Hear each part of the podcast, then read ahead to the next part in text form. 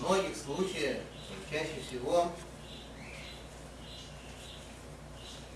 э, в старые времена своей непростой деятельности еврейской Нивы, то есть в Москве, например, в других местах, где приходилось бывать, я как-то, в общем, обходил кровожадную тему, связанную с десятью казнями египетскими. По разным причинам. Первый из них, понятно, общая склонность к добру и гуманизму. Потому что когда кого-либо страшно наказывают и мучают, это очень грустно. И с другой стороны, это плохо действует на аудиторию. Начинаешь им рассказывать, как кого-то кусали, заливали, затемняли, убивали. Наши люди начинают как-то хмуриться и уже готовы обвинить иудаизм в жестокости. Поэтому тему эту, если уже раскрывать, то раскрывать глубоко и как следует. А поскольку вообще курс еврейской истории как таковой, не только курс, а сама история, совершенно не могут существовать без этого момента. Это одно из величайших исторических событий, мистических, величайших исторических событий наших. Но как-то об этом все-таки надо говорить. И у нас с вами был выбор, о котором мы в прошлый раз говорили, или пытаться описать всю эту историю по-простому. То есть просто перечислить, что было зачем, объяснить причины, объяснить, как это происходило, и порадоваться тому, что злодеи были наказаны, а праведников спасли. Или, скажем так, кандидат в праведники спасли. Или нужно было говорить что-то очень сложное, очень глубокое, связанное с тем, зачем с точки зрения наших святых книг, в действительности, именно такие казни именно в такой последовательности были совершены в Египте. И, естественно, сегодня, когда мы собрались обсуждать эту исключительно сложную тему, э, начать надо все-таки с простого. Начать хотя бы. Перед тем, как мы перейдем к каким-то тайнам невероятным, все-таки начать с простого. Первым делом я напомню, на чем мы остановились в прошлый раз. Остановились мы на том, что, конечно, хотя казни египетские были наказанием для тех, кто его заслужил, были необходимым средством для того, чтобы освободить еврейский народ из э, египетского рабства, от египетского рабства. Все-таки казни, как и все, что написано в Святой Торе, это информация какая-то очень важная принципиальная информация. И мы, в общем, не открыли никакой Америки. Ничего нового не сообщили, когда сказали, что казни имели дидактический смысл. Они обучали фараона, его мудрецов, его колдунов тому, как устроен мир. Потому что первые слова фараона, Мяша, Мабакало, кто такой Бог, чтобы я слушал его голоса, объясняется глубоко, как мы говорили с вами, как может великий Творец мира, который гораздо выше по своему уровню, чем тот мир, который им создан, как этот вечный, бесконечный, совершенный Бог, чем может интересоваться нашими мелкими делами. Здесь есть какая-то система, связанная с астрологией, связанная с влиянием звезд, связанная с космосом. Творец не может в этом во всем участвовать. Он не может этим всем интересоваться, он гораздо выше. Называется словом «ми», «кто», высшее одушевленное начало, находящееся за рамками природного мира. Поэтому услышать его голоса принципе невозможно. Так говорит фараон. Кто он такой? То есть в смысле того, что он настолько высок, что просто невозможно услышать его голос. Голоса его здесь нет. Здесь есть система, в которой мы барахтаемся. И действительно, в Торе постоянно написано, чуть ли не во время казни, каждой казни, что это будет сделано, и это будет сделано, еще вот это, для того, чтобы ты узнал, так говорит Бог, передает фараону через Моше, через Моисея, Ашем, что я тот Бог, который присутствует именно в этом мире. Что несмотря на то, что, безусловно, уровень святости Творца далеко и бесконечно далеко э, по своей высоте, если его сравнивать с нашим миром, все равно внутри этого мира весь мир пронизан этим влиянием, влиянием Творца. То есть он и вовне, и внутри тоже. Обязательно внутри. Для того, что в одной из казней сказано, чтобы ты знал, что я Бог внутри земли. То есть буквально в самом центре материального все равно находится свет Творца. Тема эта вообще огромная. Величайшие люди, величайшие умы бились над этой темой, никак не могли понять, как правильно трактовать. Где находится Бог? Если вы скажете, что он находится везде, находится, вот, вот находится во всем, то получается, как мы с вами неоднократно говорили, что находится в том стуле, на котором вы сидите. И это не уважение сидеть на стуле. Как это так можно быть такое неуважение к Творцу? Оказывается, сидеть на стуле, внутри которого находится его святость. Значит, Бог находится в стуле или нет? То есть в прямом смысле этого слова нельзя сказать, что Творец находится внутри материальных предметов, находится в стуле. А как сказать? Вообще очень сложный разговор, мы как немножко это упоминали. Соотношение Творца и материи. Сегодняшний день нам придется и об этом вспомнить тоже. Теперь простое описание казни. Сначала, как это было. Потом все сложности. Здесь эти казни сверху вниз написаны. На следующем листе, на чистом, на котором еще ничего не нарисовали, мы будем писать их снизу вверх. По неким сложным мистическим причинам. Но сейчас они написаны просто в порядке 1, 2, 3. Значит, есть три части казни, как вы видите, три разных цвета, это еврейские буквы. Надо запоминать название так потихонечку, или хотя бы запоминать порядок. Слово «дам» означает кровь, река Нил, и не только река Нила, вся вода в Египте превращается в кровь. Цефародея – это лягушка, какие-то непонятные кибернетически сделанные твари, которые, в общем, похожи на жаб, похожи на лягушек но в принципе реальными живыми лягушками, конечно, не являются. Некая жуткая атака виртуальных объектов, таких похожих на лягушки, это вторая вещь. Киним – это вши, эта земля превращается э, таких мелких, очень гадких, очень кусачих тварей, которые таки да кусают египтян и кусают скот египетский. Потом имеется ароб, это пошла уже вторая часть, часть вторая. Ароб – это звери, дикие звери, которые из э, неведомо откуда просто наваливаются на э, египетские города, начинают там хозяйничать, начинают рвать на части этих несчастных египтян, кто попадается под руку. Потом следующее это девер, мор скота, умирает скот в Египте.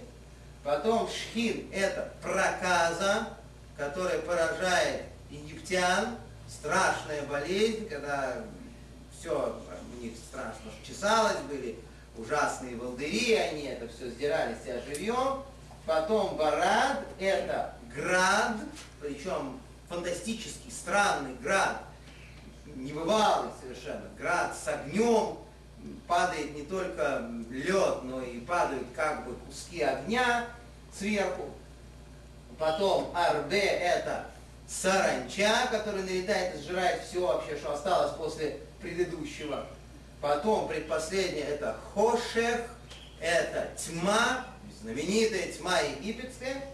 И, наконец, последнее, завершающее, это бехорот, первенцы. Казнь первенцев, когда все первенцы в Египте умирают. Это ужасный порядок страшных вещей, одна другой страшнее. И э, еще раз, кровь, лягушки, вши, звери, мор скота, проказа, град, саранча, тьма, первенец. Вот в этом порядке это все происходит. Значит, хм, наши мудрецы, конечно, очень подробно описывают, зачем и что. Есть э, знаменитый отрывок Медраше, который говорит, что все эти казни, Меда, когда говорит Меда, не связаны с тем, что, что нам плохого делали египтяне, то и эти египтяне в получили. То есть э, вода превращается в кровь, например, потому что египтяне не давали еврейским женщинам очищаться после э, ежемесячных кровотечений, ходить в мику, как положено еврейским женщинам, не разрешали это делать, не подпускали грекам, не издевались. Так вот, их вода превращается в кровь. Лягушки, например, потому что, ну, здесь много разных причин в Мидрашах приводится. Например, потому что э, мучили наших евреев, будили на работу, орали на них, в ухо на них орали, старались разбудить еще, знаете, так, чтобы человек, который чуть-чуть, вот он только-только вот недавно лег поспать, а его еще вот так в ухо его гаркнуть, чтобы ему мало не показалось, чтобы он проснулся на работу, так, чтобы, вот понимаете, в холодном поту и в ужасе вскочил, и поэтому эти лягушки так, такие звуки из себя издавали, что люди сходили с ума. Такой был хор вообще в Египте от этих непонятных тварей. Вот, потом ши, потому что не давали мыться евреям нормально, не разрешали, у нас же очень всегда была чистоплотная нация, люди старались, старались все время поддерживать гигиену. Так вот нет, не разрешали, так вот они ши, потом, значит, э, развлекались тем, что просили евреев привести египтянам требования диких зверей. То есть поймай мне льва для зоопарка. Ну, можешь с собой взять трех-четырех человек. Иди поймай льва для зоопарка. Вот такие вот дикие вещи. Ну, понятно, что в результате этих э, поимок, этих, этой ловли диких зверей, э, евреи увечья получали, кто-то может погибнуть в, в, результате этого всего дела. Так вот, на египтян напустили зверей, потом мор среди скота, потому что евреи просто убивались, э, тем, значит, занимались э, египетским скотом, всяким помогали им, работали на этом, это была очень тяжелая работа. Шехин, то, что э, у них началась проказа и совершенно жуткая была высоченная температура, это потому что евреев заставляли греть воду египтянам для того, чтобы египтяне мылись, и причем обычно это делать по субботам, специально, чтобы там какие-то воспоминания о том, что там Авраам Авину, Исхак, Яков, они соблюдали субботу, чтобы эти воспоминания испарились, чтобы ничего этого не было. То есть, ну, просто все делалось на зло. Вот, э, также значит, град, э, когда на них э, полетела сверху и переубивала всю скотину и побила все, значит, практически, и Арбе тоже, саранча, когда побил урожай, был побит урожай, это связано с тем, что евреи тяжко работали на полях, естественно. Э, тьма, э, значит, что евреев сажали в тюрьмы, в темные ямы, в которых им приходилось находиться. И, наконец, казнь первенцев, потому что фараон не хотел отпустить еврейский народ, который называется первенцев первенцем для Всевышнего. Это все простые известные объяснения. Кроме того, здесь есть очень интересные вещи, связанные с тем, зачем разделено на три части это дело, почему э, по первым буквам этих казней, вот эти сокращения, они называют эти три части. Зачем это нужно? Деца, Хадаш, Веахав. Это название первых букв, сокращения, аббревиатуры первых, первых трех, вторых трех и третьих трех, ну, плюс четвертая, последняя десятых э, казнь первенца. Оказывается, была система специальная, что первую казнь из трех, она э, имела предупреждение. И причем это предупреждение Муше давал фараону, не заходя в дом к фараону. Он говорил с ним где-то встречая фараона э, в тех местах, где его можно было встретить. Мы говорили об этом в прошлый раз. Второе, вторая из э, э казней тоже имела предупреждение, тоже Моше приходил, предупреждал фараона, но уже делал это у него в доме. А третья казнь вообще приходила без предупреждения. Никакого предупреждения ни про Ши, ни про проказу, ни про тьму. Номер три везде, во всех трех порядках. Никакого предупреждения вот уже было без предупреждения. То есть по мере движения в каждом из этих порядков усиливалось давление на фараона. Сначала деликатно, не заходя в дом, потом уже в доме, потом уже без всякого предупреждения бить по голове. И вот это было э, в этих э, трех вариантах. Очень подробно, очень красиво объясняют э, эти казни хм, Мидраш Танхум, где сказано, что это еще похоже на то, как царь, который штурмует какое-то государство, какой-то город, он приходит и начинает значит, воевать с этим городом, как будто Всевышний воевал с Египтом. То есть сначала там портят воду, потом начинают кричать, как эти лягушки как квакали, значит, так начинают кричать, пугать криками, потом начинают стрелять стрелами, э, и эти вши, они действительно как такие были, как уколы, ну и потом напускают одних воинов, других воинов, убивают скот и так далее. То есть вот в качестве порядка военных действий. Все это правильно, все это известно. Но мы с вами говорили немножко о другом. Мы говорили о том, какая информация для фараона в этом во всем была. По-простому говоря, понятно, да, что фараон говорит, что Бог не может вмешиваться в процесс, в систему, заведенную в нашем мире, а он, как он вмешался. Еще как но тут, э, кроме этого простого ответа, есть очень много очень важных подробностей. Перед тем, как я очень аккуратно попытаюсь что-то на эту тему изложить, я вынужден прибегнуть к вступлению. Вступление такого рода. Мы с вами привыкли к тому, как нужно использовать полученные знания. И многие из нас привыкли к тому, что знания полученные их обязательно нужно передавать дальше. То есть ты узнал что и ты должен этим поделиться с товарищем. Действительно, большинство еврейских знаний, я бы сказал даже подавляющее они для этого приспособлены. Для того, чтобы узнать, как правильно соблюдать святую субботу, и рассказать соседу еврею. Очень хорошо. Как нужно разделять посуду на мясную и молочную, сказать соседу еврею. Но есть небольшая часть еврейских знаний, которые для передачи и популяризации вообще не предназначены. Для чего они нужны тогда? Потому что вообще в мире считается, что если ты что-то узнал, вообще для чего ты это сделал? Чтобы где-нибудь блеснуть, правильно? Не просто так.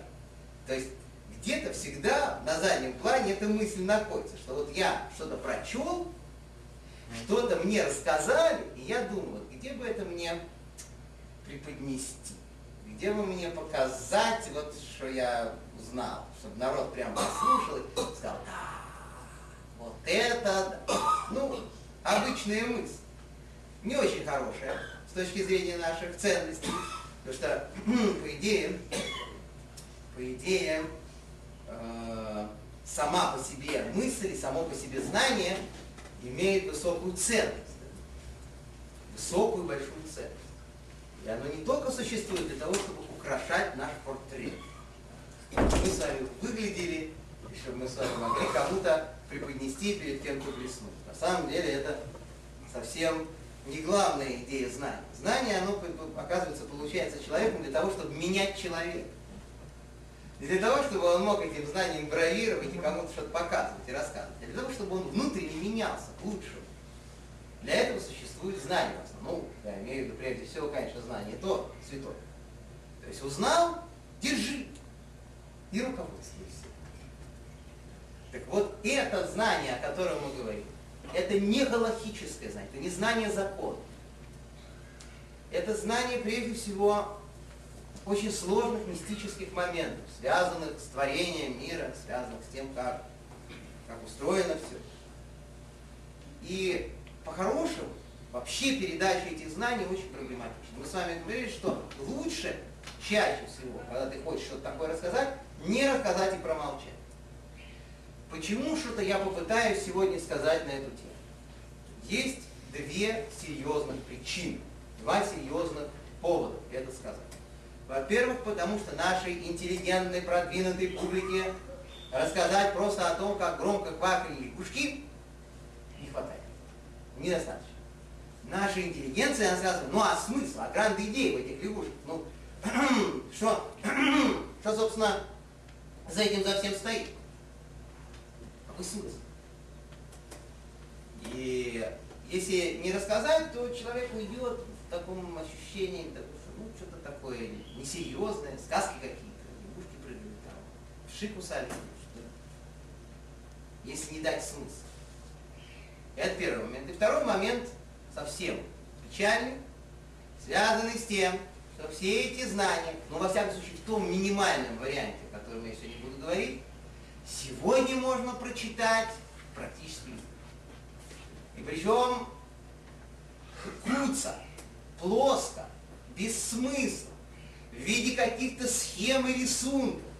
Потому что некоторые люди сейчас распродают каббалистические знания и очень здорово в этом деле преуспевают, буквально распивочно и на вынос всем, кто хочешь, кто не хочешь, кто можешь, кто не можешь, вообще без э, зазрения совести и разницы национальной принадлежности половой принадлежности, возрасте, готовности, чего. Просто потому, что это очень сладкое дело. Да? Мистика. Мистика это всегда очень интересно, это загадочно. Это э, пробуждает человека, в человеке такое ощущение, что он прикасается к каким-то невероятным. И поскольку это и так везде популяризируется, человек, который, допустим, читает какой-нибудь еврейский сайт, он обязательно увидит там рубрика «Каббала», и он нажмет на эту рубрику и будет читать там всякую ерунду. И в таком варианте, в котором не нужно это читать. То надо уже попытаться в каком-то более или менее удобоваримом, насколько мы можем, виде эти, эти, эту базу нам с вами представить, ну просто для того, чтобы э, сталкиваясь в следующий раз с профанацией, понимать, что это таки да, профанация. Осознать. Первый вопрос, который мы должны понять, какой механизм, как это могло быть вообще, что медведь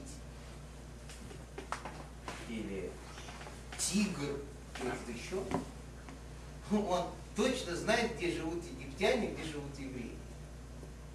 Как это может быть, что вошь впивается только египтянам, евреям не впивается? Как это так? Как это сделано? То есть, как написана эта программа? Понятно, что это лучшая аналогия. Все эти явления, они безусловно были как некая такая вот программа, вписанная внутрь нашей реальности. Наша реальность тоже ведь как некая такая вот программа, которую Творец написал, и вот она, значит, программа крутится, работает. Мы, значит, в этой компьютерной игре все участвуем, прыгаем, бегаем, переходим на разные уровни, все, да? А он еще туда что-то дописал в это во все. И на некоторое время вставил некую систему из десяти вот этих вот случаев, событий, из десяти этих проявлений. И вопрос как? В чем здесь идея? Идея удивительной важности на самом деле. Связана она с тем, что оказывается, национальная принадлежность человека. Это не просто штамп в паспорте, это вы прекрасно понимаете. И даже не просто некая принадлежность к культуре и список ваших обязанностей. То есть, ну вот я еврей, и поэтому я должен справлять Ханку, а не Рождество. Это правильно, конечно. Это вера. Человек есть а, связь с национальной культурой и некие обязанности, которые Э, его к этой национальной культуре э, причисляют. Он в этой национальной культуре находится благодаря им. Но, оказывается, национальные в человеке, черты национальные, это еще некая духовная сила, некое как бы силовое поле, которое находится вокруг человека. То есть как будто все люди, принадлежащие к одному народу, они как бы ходят в одной ауре, да? в одном воздухе находятся. А все, которые принадлежат другому, в другом, как бы другого цвета. Связано это с тем, что у каждого народа, абсолютно у каждого, целостного народа, есть так называемый малах, ангел. Что это такое? Вот это вот сила, которая стоит за народом и которая, ну, олицетворяет, конечно, и национальный характер тоже. Но не только национальный характер, но и особенности географические всякие, место проживания, способ проживания. Э, вот то, что люди, которые живут там на крайнем севере, они не такие, которые живут на юге, шведы, у них характер не такой, как у испанцев. Все эти простые вещи, вроде бы, они связаны с этой идеей, что человек, принадлежащий к народу, он принадлежит к некой энергетической среде. Поэтому, если бы мы с вами, например, могли иметь доступ в головной компьютер, и могли бы туда залезть и увидеть, вот, например, вот она, часть, которая отвечает за такой-то народ. Мы бы с вами, например, могли бы там что-то повернуть, переделать, и, например, от этого бы изменилась вся жизнь этого народа. Например, если бы мы там что-нибудь вообще выдернули сломали, они просто могли все умереть сразу. Потому что каждый народ за это держится, и вся его сила, вся его духовность, вся энергетическая ценность и составляющая того, что происходит с ними, все зависит от этого тянется как бы в верхние миры, то, что за ним стоит. Поэтому, когда делается вся эта система, она именно на это и рассчитывается, а вписывается в программу мироздания именно где? В той силовой системе, в той энергетике, которая называется египтяне, египетский народ, Мицрай. Она именно к этому всему приписывается. Именно поэтому она не влияет на евреев, потому что она вообще не соприкасается с еврейским народом никак. Еврейский народ, так же, как и с нееврейскими, с другим, с эфиопами. Эти лягушки, вот эти вот, да, написано, что они были бы холь буль во, все, на все, во всех границах Египта. Да? И таким образом были решены территориальные споры между Эфиопией и Египтом, потому что было понятно, что только в том месте, где живут египтяне, где находится Египет, там есть лягушки. И значит, это место – это Египет. А вот здесь, где египтяне думали, что это Египет, и там лягушек нет, значит, никакой не Египет, а это Эфиопия. Все. И так, в общем, успокоились на это. То есть, чисто практическая даже какая-то была в этом центре. Что все это было настроено на национальный дух и характер египетского народа. Так в нем существовало. Поэтому эти львы, они как такие ну, радиоуправляемые виртуальные существа, они ходили в определенные дома, они ходили по определенным улицам. Они совершенно не интересовались евреями, потому что они были так созданы, так настроены, что ходили только внутри египетского народа. Это первый момент, очень важный. Второй момент, это то, что пишет Магараль. Рабейну Леву из Праги, великий, великий каббалист, который создал искусственного человека, как вы знаете, Голема. Но э, ценим мы его не за это, я не сказал даже не только за это, не за это, потому что это очень хорошо, но это вообще даже не сравнимо с теми великими книгами, которые он создал. И вот у него есть книга, называется «Надгуры Саше», Могущество Всевышнего во множественном числе. И эта книга рассказывает об исходе. И он в своем неповторимом ключе, потрясающе совершенно, объясняет все элементы исхода. В том числе он, естественно, рассказывает про Катю. И надо отдать должное вообще моралю. Он в своих книгах никогда не пишет откровенно каббалистических текстов. То есть он намекает на них. Он доходит до последней грани но никогда не пишет откровенную кабалу. Например, что он пишет здесь? Да? да? Здесь он пишет, что казнь построен по принципу снизу вверх. То есть сейчас мы просто скобку записали. А на самом деле они все должны быть наоборот. Это, да, кровь, она внизу, потом лягушки и так. Вот так. Почему? Потому что оказывается, посмотрите, говорит Мораль, просто на то, как было все организовано. Сначала наносится удар по воде, которая ниже земли, она называется, в десяти заповедях сказано, Майми что вода находится ниже земли. То есть подземные воды, все, все это бьется, все это превращается в кровь. Потом тоже из воды снизу появляются эти лягушки, потом земля берет э, Мойширабейну, значит, этот э, прах земной, песок, бросает его вверх, и из него появляются эти ши. Да, это уже земля, это чуть повыше. Потом уже на земле, то, что происходит, ходят по земле дикие звери. Потом тут же, например, на этом уровне умирает скот. Потом уже возвышение, дело идет про людей уже, люди, проказы на людях, потом к небу начинается град, саранча там сверху, потом совсем высоко затемняются светила. Не работает солнце. Три дня тьма Египта.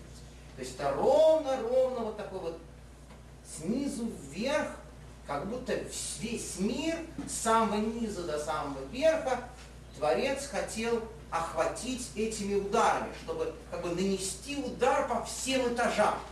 Теперь, последняя казнь, казнь первенцев, она формулируется очень интересно. Написано в Торе, ми э, бхор ашви ашерлой собор, от первенца э, заключенного, который сидит на самом дне самой глубокой ямы, Мивкор Парой это написано, до фараона до первенца фараона, который сидит на троне. То есть эта казнь, она охватывает собой очень большое пространство. Снизу до верху. От самого низкого человека в Египте до самого высокого человека в Египте. То есть она, как это называется на языке Кабалы, уже колелет, обобщает все. То есть получается 9 казней снизу вверх и 10 обобщающее все. И это то, что он говорит. Это уже почти, почти, почти то, что написано в мистических книгах. И человек, который читал то, что написано в мистических книгах, уже понимает, на что намекает мораль и о чем он говорит. Потом он еще добавляет одну вещь. Последний. Последний шаг, который он себе позволяет мораль в своей книге Гворин Сашем, говорит, а вот еще есть такие асоромаморс. Еще есть такие 10 изречений, которыми создан мир, то, о чем мы говорим. И вот в связи с этими десятью изречениями произошли эти десять казней. Каждая из этих казней касается какого-то из изречений Всевышнего. Например, последнее, говорит он, касается первого изречения, Берешит, слово Берешит, в начале создал Бог, это, поскольку первенец называется Решит, первенец называется началом человеческой силы, да. И каждую из этих казней он как-то связывает с одним из изречений, когда были созданы, допустим, дикие звери, казнь связана с дикими зверями, э, значит, когда э, были созданы там посевы, э, трава, это казнь связана с саранчой, которая поглощала эти посевы. Что он хочет сказать? Он говорит, что весь мир, который создан этими десятью изречениями, весь был поражен, весь был покалечен, все, что Творец создал, в Египте было так или иначе затронуто этими казнями. Все было покалечено. Зачем? Показать, что Творец участвует в созданном мире. Вот это этот главный вопрос, который задавался. Это главная проблема, которую поставил фараон, что создал и все, создал и устранился спокойно. Не можно в этом участвовать. Есть здесь система. Это, между прочим, очень тяжелый, старый вопрос. И этот вопрос задается в последнее время тоже очень часто. Люди думают, что даже если допустить, что Бог есть, допустим. Но в мире же есть объективные законы, научные законы, существует система, существует влияние звезд, в конце концов, космос, все. все как-то же оно крутится, функционирует. Действительно, это выглядит как некий механизм. И представить себе, что Творец постоянно своим светом, своим влиянием находится в этом мире, это не так просто. Прежде, проще сказать, что мир, он как-то так себе, там по себе крутится. А Творец где-то далеко, где-то высоко, так, как думал фараон, как представлял себе это фараон. Так вот это ему все доказал. Теперь, где же тот текст, мистический текст, который действительно показывает глубокую связь этих казней с некими проявлениями святости Творца. Мы говорили с вами, что свет Всевышнего не может поступать в этот мир без неких экранов, без неких толстых стекол, через которые он проходит, стекол разного цвета, потому что если бы Творец давал энергию этому миру напрямую, никакого мира бы не было, потому что никакой мир, созданный, сотворенный мир, не может выдержать полностью во всей силе энергию Создателя. Нужно было ее уменьшать, ослаблять, разбавлять, через что-то проводить. Это то, что мы говорили и сравнивают это наши каббалисты с солнцем, на которое вредно смотреть. То есть нужно обязательно одеть какие-то специальные темные очки для того, чтобы э, более или менее безболезненно посмотреть на солнце. Так, если это увеличить вам много тысяч раз, бесконечность количество раз, свет Творца тоже он невозможен, он разрушительный для мира, и нужно, чтобы эта энергия поступала через что-то, через какие-то бесконечные-бесконечные фильтры, через много-много фильтров, через много духовных миров. И мы говорили об этом, что э, считается, написано в святых книгах, в мистических книгах, что этих одежд, этих стекол, через которые проходит свет Творца в мир, как раз 10. Это система 10 таких духовных фильтров, через которые проходит свет.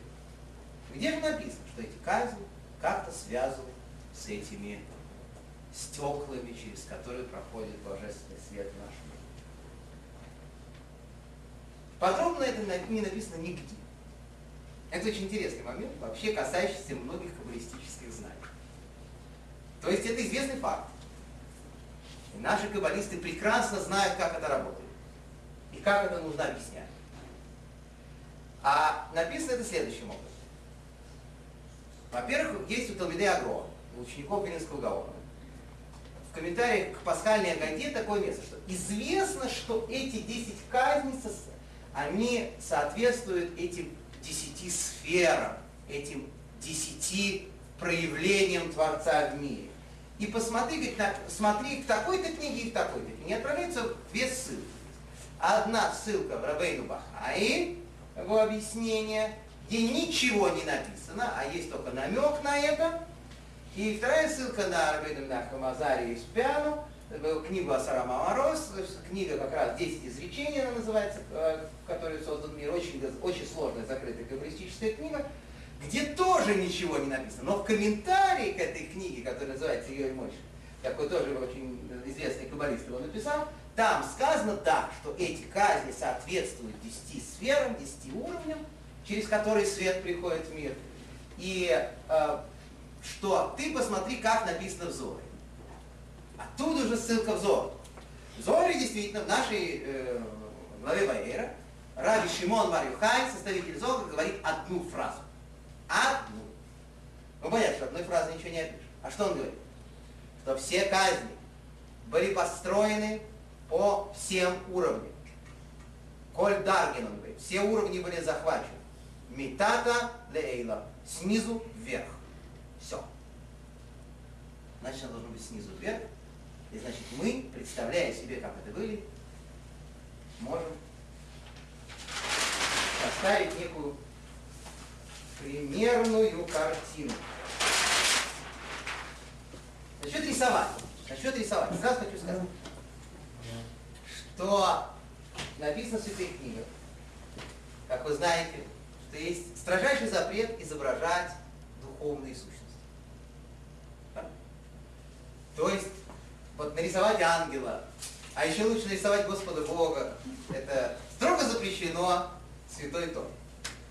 Да, и даже не только потому, что получится очень смешно. Конечно, получится смешно. какой-нибудь дядя с такой белой бородой. Черт, черт? Черт, вы понимаете, черт он не как ангел, конечно. Но, вы понимаете, он же, он же практически как человек. Его же практически невозможно отличить от человека, там, с первого взгляда. Ангел. Ангел нет. Ангелы это такие очень, такие, даже очень сложно, очень сложно описать, какие, да? А этот он же ходит, он вот как человек, и иногда думаешь, он нормальный человек.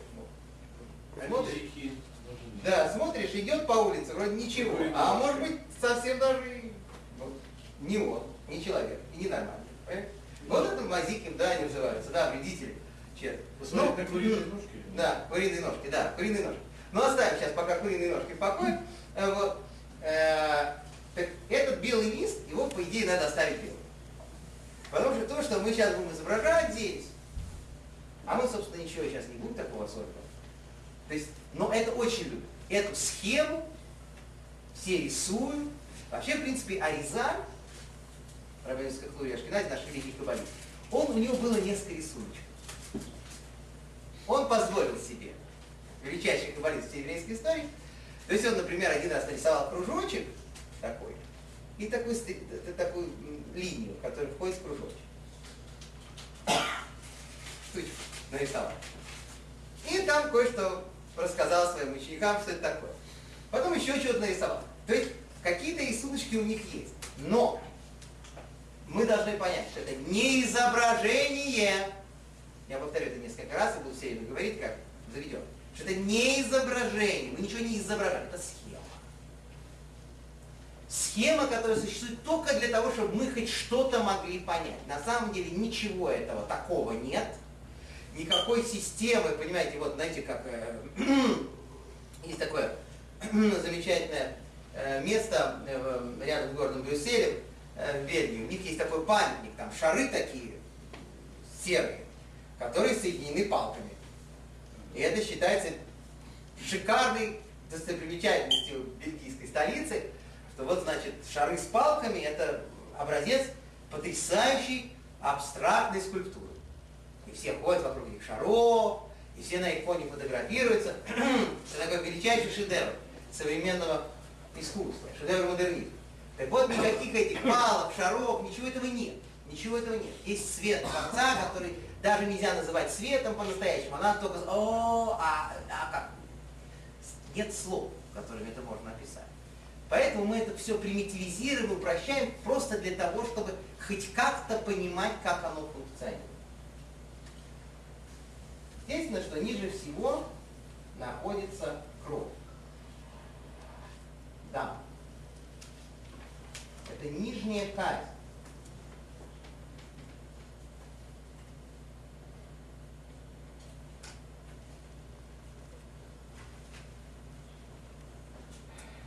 Из чего это состоит? Видите, что это слово состоит из двух еврейских букв. Далит и мем. Мы с вами знаем, что предмет, который называется в святом языке как-то, он и создается так же, как и называется. То есть, грубо говоря, берется сила под названием буква Далит, энергия еврейской буквы, с помощью которой одна из букв, которых Бог создавал мир, все еврейские буквы участвовали в создании мира, как энергии, как некие свободные духовные силы, которые потом соединились в слова. Берется вот эта энергия, и энергия под названием буква Мем, Мем София. Да. Они, две энергии соединяются, и получается предмет под названием кровь. Кровь получается. Она таким образом существует в мире, как соединение этих двух энергий. Это очень я грубо по-простому объясняю, но Значит, идея слова самого это, – это его буквы. Смысл слова – это его буквы. Самый нижний уровень из десяти, самый низкий, очень важный, он сравнивается с принимающим началом. То есть подобно тому, как всегда в мире есть тот, кто дает, и тот, кто получает. Это называется мужское и женское. Мужчина дает семя, женщина принимает, дает плод. По этому признаку в духовных мирах все построен.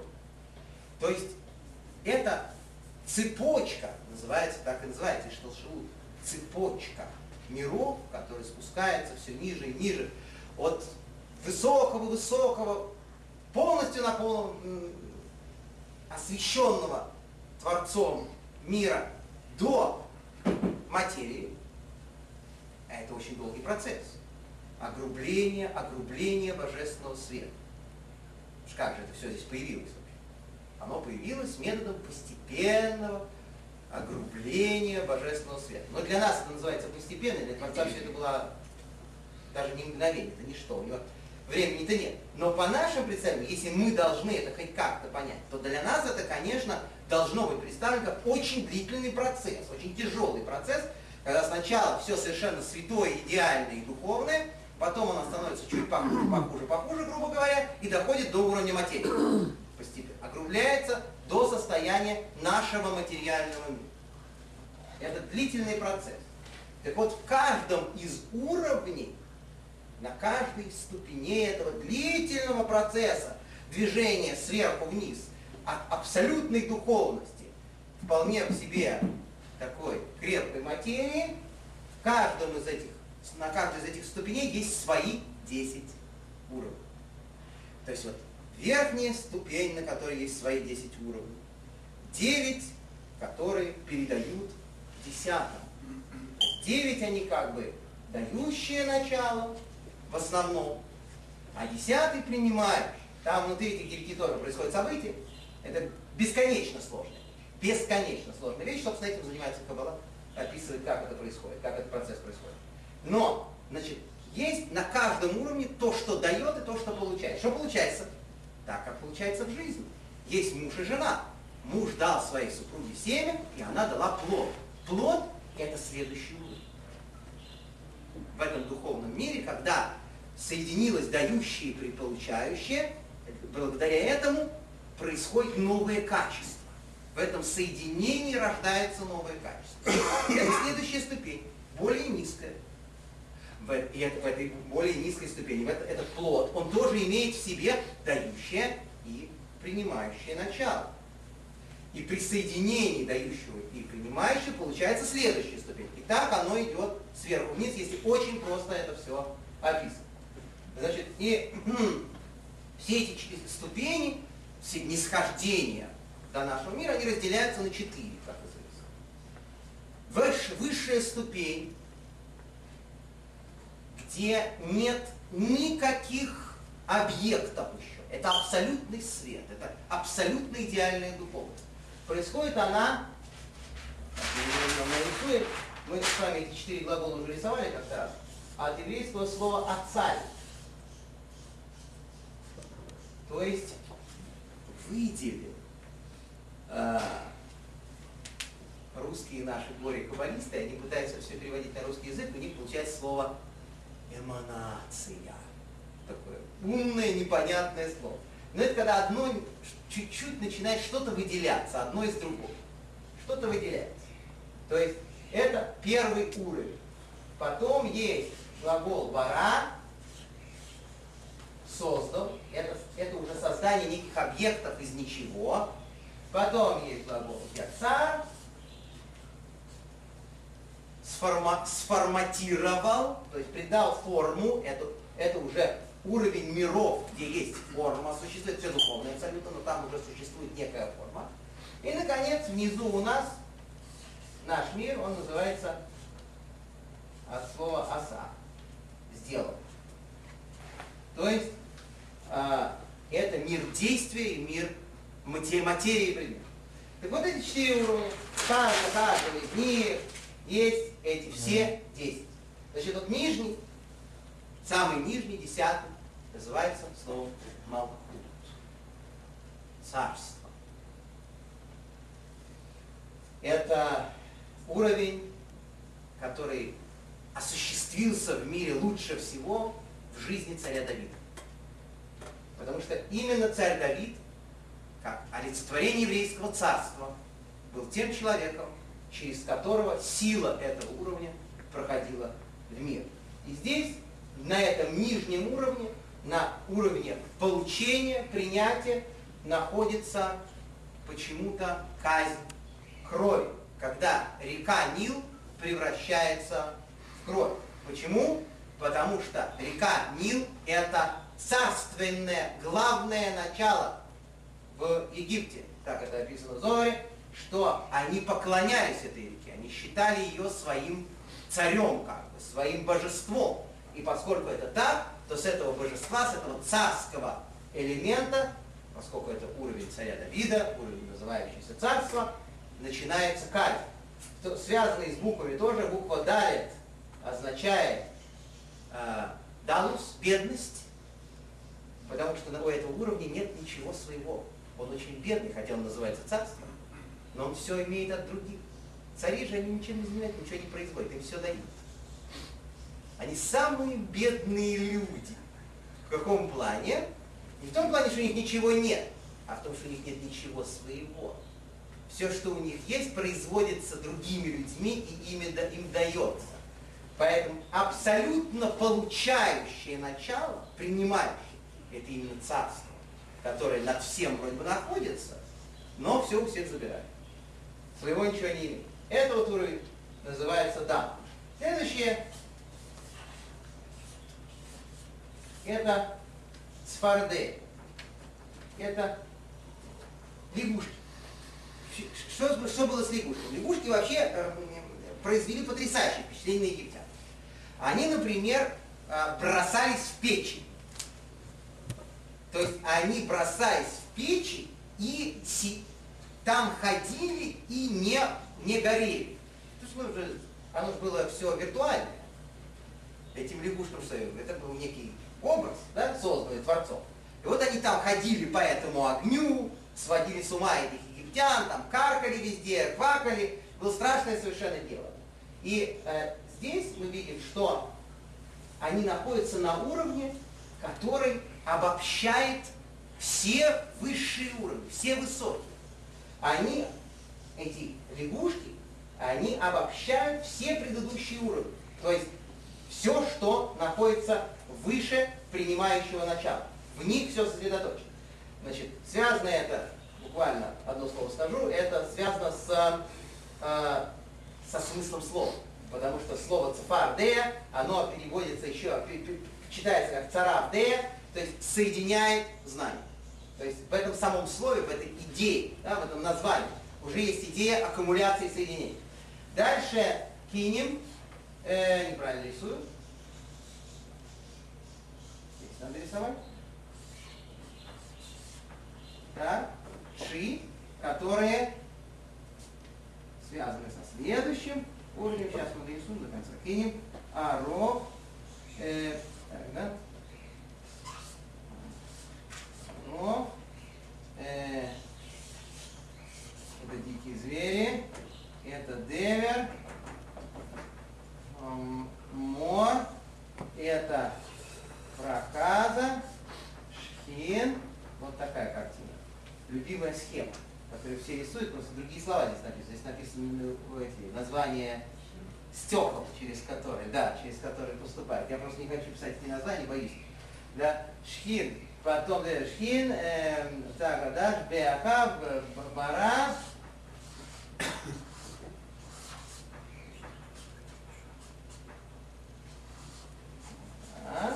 это граф, арбе, это сарача. Между прочим, фараон все это знал и понимал. Написано в Зоре, что он был одним из величайших колдунов своего поколения мистик. Он тоже. Он очень хорошо в этом разбирался во всем. То есть, э, может быть, не, не, не так, как положено э, нашим каббалистам, но, во всяком случае, понимал, о чем здесь разговор.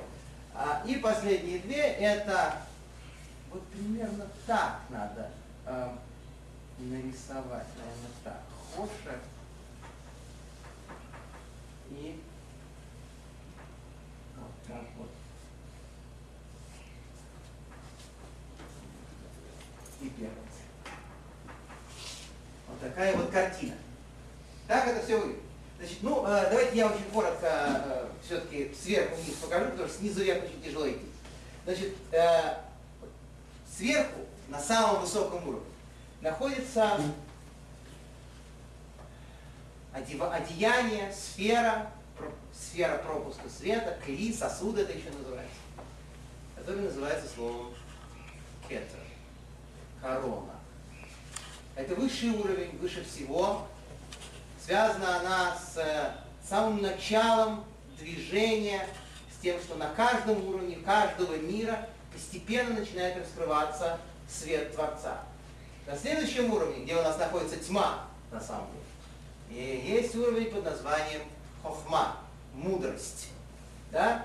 И этот уровень, э, уровень бесконечного света тоже, но там уже начинается форматирование чего-то. Постепенно. Намек на некую форму. Арбе, где у нас находится саранча, есть уровень бина, разумение, познание. И это три э, верхних уровня. Они называются интеллектуальными. То есть эта вся схема она делится на верхнюю интеллектуальную часть и нижнюю эмоциональную часть. Потому что все, что находится в человеке, тоже строится по этой системе. Есть высшие э, сферы, которые относятся к интеллекту, и чуть ниже абсолютно связаны с ними эмоционально. И этих три, этих семь, так они в Кабале и называются. Гар и За. То есть Гар это Гимл и Шино, три первых, и За это Зайн Тахтуно, Тахтуним, семь э, нижних. И вот эти вот три первых, а, есть другая трактовка а, другие каббалисты говорят, что это Хабат. Да? сокращение хохма, бина, бада. Что верхняя хохма, есть здесь э, бина, разумение, а здесь еще что-то в середине. Значит, намек удивительный совершенно в Торе на это все, что вот здесь вот, вот здесь, после описания первых семи казней, заканчивается глава. Заканчивается почему-то глава Ваера, начинается следующая глава Бог. То есть первые семь уровней в одной главе, три в другой чтобы показать эту важнейшую грань, этот водораздел между уровнями. Теперь вот это вот, правая сторона, правая линия, это качество хесед, милость, милость Всевышнего.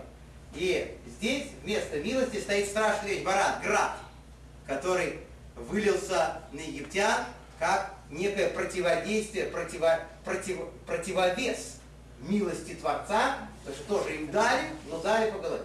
Так? Дальше, напротив качества суда Творца, осуждения, находится проказа, это страшная вещь, это поражение, единственное, которое постигло самих людей. Поэтому это соответствует качеству осуждения Творца, суда. В центре, там, где мы говорим о качестве Тифера, качестве уравновешивающем милость и суд, качестве гармонии, в этом, в этом месте находится мор, это единственное качество, единственная, единственная казнь, казнь скота, где упоминается главное имя Бога напрямую, и э, именно это имя относится к качеству под названием Тифера, качеству совершенства Творца и гармонии. Дальше есть два происходящих от милости и суда под названием Нет, под названием Вот, дикие звери, вот эти вши, и после этого, значит, Свардея, который называется качеством Есот, и Дам, которое называется качеством Малхут. Значит, для того, чтобы все это как следует понимать, конечно, у нас с вами нет возможности и нет эм, эм, достаточного количества подготовки, скажем так, к этому делу. Но каждая вещь, каждая из этих казней, она идеально точно выражает одно из этих качеств. То есть фактически, показывая каждую казнь, Моше давал знать фараону, что вот есть еще такой способ прихода энергии Всевышнего в мир. Понял? Вот я тебе показываю кровь, что вода превращается в кровь. Так Творец действует на вашу воду. Так Творец действует на ваши реки, на то, что вы пьете. Так действует Творец. И это соответствует одному из уровней. И из этого фараон мог делать выводы. Каждый, каждый раз он делал эти выводы. И, наконец, последний уровень, самый высокий, когда все завершилось, когда весь силуэт, вот этот вот, силуэт качества, он был завершен и построен от начала до конца, только тогда фараон признал и отпустил евреев. Тогда, когда он увидел всю эту схему полностью. Что эта вся схема работает целиком как надо. Вообще, на самом деле, здесь есть э, масса удивительных моментов. Например, наши великие мудрецы. Они знали очень точно все это, естественно, и очень глубоко знали. Например, есть такой спор Танай. Спор наших мудрецов по поводу лягушек. С первого взгляда вообще непонятно и смешно. Значит, Раби Акива говорит, что вылезла одна лягушка из Нила, потому что написано в Атале от Сфарде, вылезла лягушка, и эта лягушка, когда ее начали бить, стала размножаться делением. То есть она была очень противная, всем мешала, ее кто-то стукнул, а из нее шесть вылезло. Приходит другой великий мудрец, то есть великий каббалист Беназарий говорит, Акива, он говорит, что ты здесь занимаешься, занимаешься годой? Что ты объясняешь э, Кази? Иди займись э, Галахой, другими законами. Ты там разбираешь, в этом ты не понимаешь. Все было совсем не так. Вылезла лягушка, и она свистнула остальным.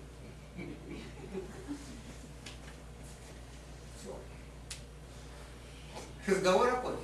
Задается вопрос. Два человека, так, с белыми бородами, такие великие праведники, мудрецы Торы. Вот они обсуждали, как это было. Ее стучали, и она делилась, или она свистнула всем остальным. Как она это? Что такое? Да? Оказывается, такая простая вещь.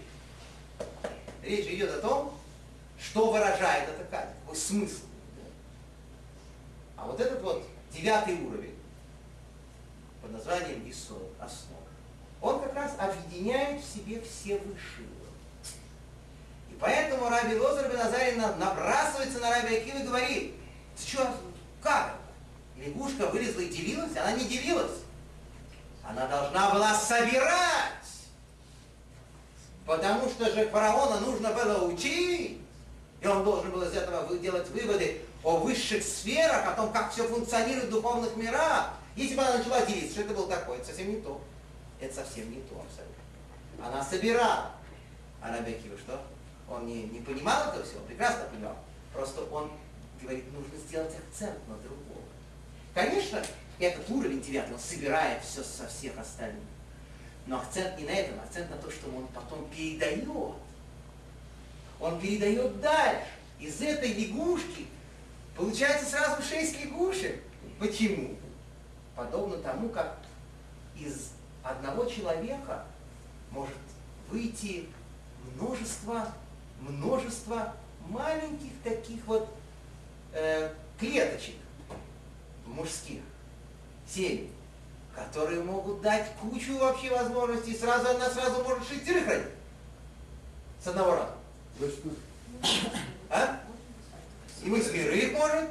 Это же схоластический спор, никто при этом не присутствует. Минут, минут. Дело не, в, дело не в том, кто присутствовал, кто нет. Дело в том, как должно было быть. Понимаете? А, а отсюда мы видим смысл этого всего. Что?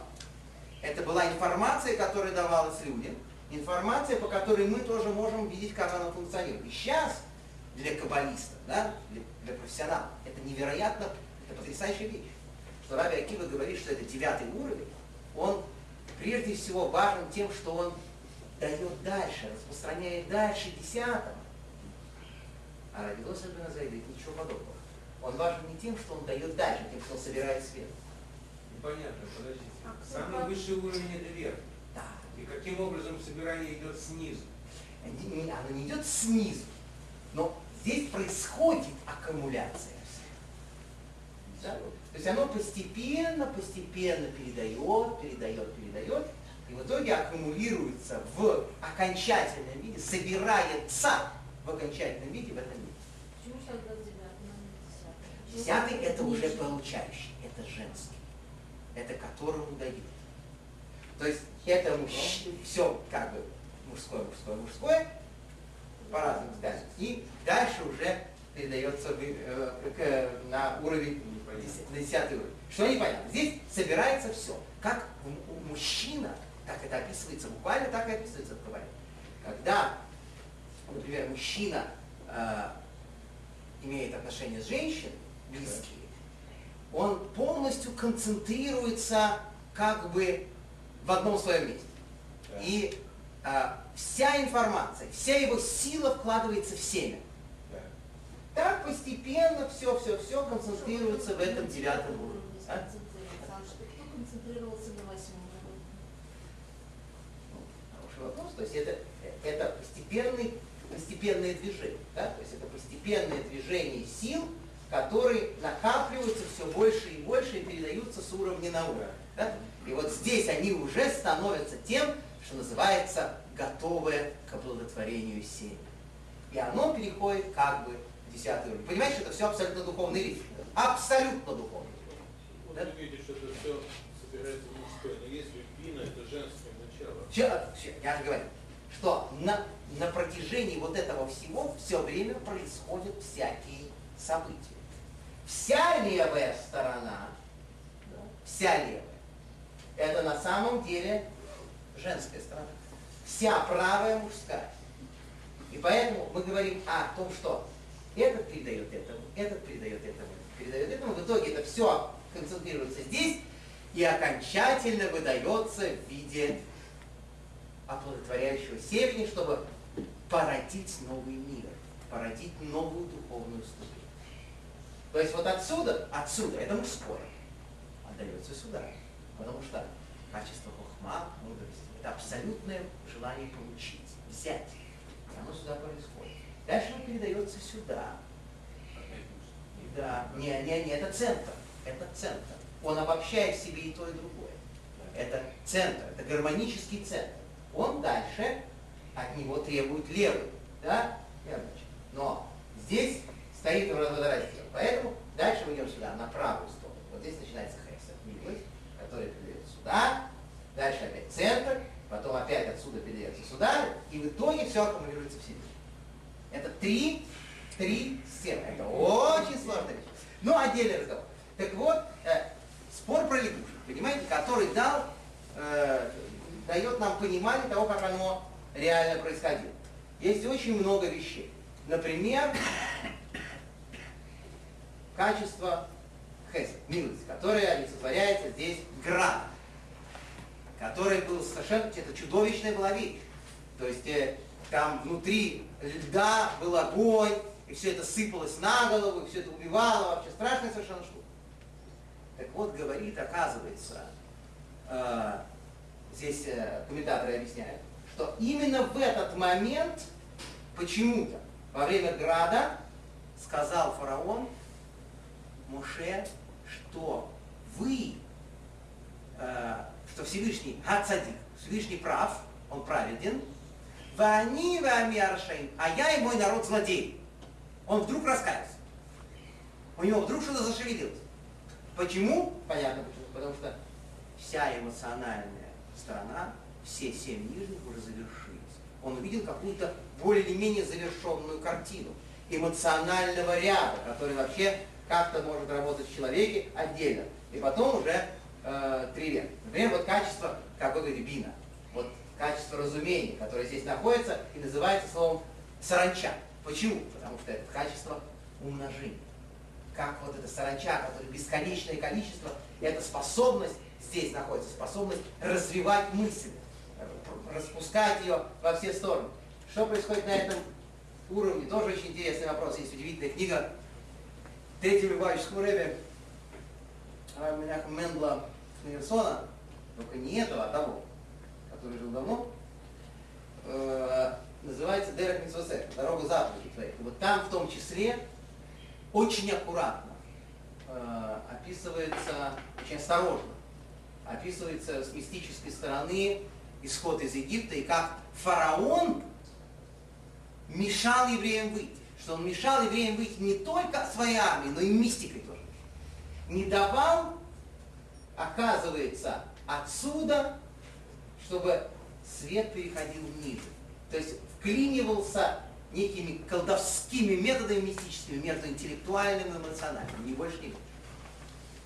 Там, где оно должно соединяться, он не давал возможности пройти свет. И поэтому евреи в этом поколении, они идолам поклонялись, им было очень тяжело, потому что до них очень плохо доходило влияние. Не давали. И поэтому фараону нужно было, это называется, ведь все это как человек. Да? Все это называется как бы Адам, вся эта структура. То есть вместе с, только с Хавой, да? Хава вот она вот здесь вот внизу, да? А девять верхних это как Адам, как соединенный с ней. Вот это вот соединение всего, 10 уровней. И поэтому вот здесь голова сверху. Поэтому это интеллектуальный уровень. Да? А дальше начинается эмоциональная часть, потому что это уже тело. А паро, фараон, он, если состоит из букв, из тех, из которых состоит слово поры, затылок. То есть он как раз находится вот здесь, вот, вот, вот на этом уровне, фараон. И оттуда сосет энергию, как такой вот вампир энергетический. Здесь он находился и не давал возможности нормально функционировать всей системе, ни больше, ни меньше. Не давал возможности ей функционировать так, как она должна функционировать для еврейского народа. Но это, естественно, связано еще с нашими неправильными поступками и ошибками. Очень много всего здесь есть. Схема эта потрясающая, совершенно универсальная. Надо понимать, как это все работает, и все это отдельный разговор. Но мы видим с вами, что есть три патли, да? Право, лево, центр, право, лево, центр, право, лево, центр и понимаю, принимающее начало. Это вот очень э, четкая, идеальная такая схема, которую э, все очень хорошо знают, люди, занимающиеся подобными вещами подробно. И, э, конечно, на сегодняшний день э, очень много профанации вокруг этого, люди рассуждают на эти темы, называют названия этих сфер, говорят названия этих сфер, думают, что они что-то понимают. Это очень-очень страшная вещь. Тут надо быть очень осторожным, потому что все это божественные высоты и сложности вещи, и э, только издали можно иногда посмотреть, и то, что я сегодня сделал, хотя я понимаю, что я вышел э, из обычного плана и способа проведения занятий, потому что обычно я стараюсь немножко больше развлекать публику, а тут я ее грузил и мучил. Но это просто для того, чтобы мы с вами понимали, что это все, это знание, оно, во-первых, существует, во-вторых, оно связано с каждой строчкой с каждой страницей Святой Торы. Когда мы ее изучаем правильно, мы всегда видим, э, как постоянно отражаются эти важнейшие элементы, связанные с вообще сотворением мира, с этим знанием. И, конечно, э, поскольку уж написано в святых книгах, и так сказал Вильнюсский он говорил очень часто, что приход Машииха, приход Мессии к еврейскому народу, он связан с изучением именно тайной части Торы. То есть э, нельзя хотя бы чуть-чуть не соприкасаться с этими вещами, буквально вот исключительно для того, чтобы мы тоже имели небольшую заслугу в э, приближении э, прихода э, окончательного спасения. Несколько э, слов на эту тему мы сегодня сказали. Можно вопрос? Первенцы центральная группа? Нет, это все начинается справа, Справа. с дающего? Она дает сначала, да? Это как э, четыре буквы имени Всевышнего. То есть эти четыре буквы, они тоже разделяются по этим десяти уровням, десяти уровням очень, очень четко. То есть самый верхний это такая штучка, мы с вами говорили, что есть ой. Исторический процесс. Так. Значит, есть такая штучка, вот, вот когда ют рисуешь, мы говорили, да, вот, это такая штучка. Антенна. О, хорошо сказать. Вот эта буква ют, она, это я укрупленно, да? Крупно нарисовал букву ют, у нее есть такой вот кончик. Замечательный. В торе. И вот это то, с чего начинается все, весь процесс. Это вот эта корона, о которой идет разговор, самый высокий уровень. Дальше буква ют, она означает качество хохма, качество мудрости, следующее за ним. И те, которые к нему присоединяются, следующая буква Гей означает качество бина, верхний гей, то есть это три, первые две буквы это три верхних уровня, это интеллектуальная часть. Дальше следующая буква, буква Ва, означает качество.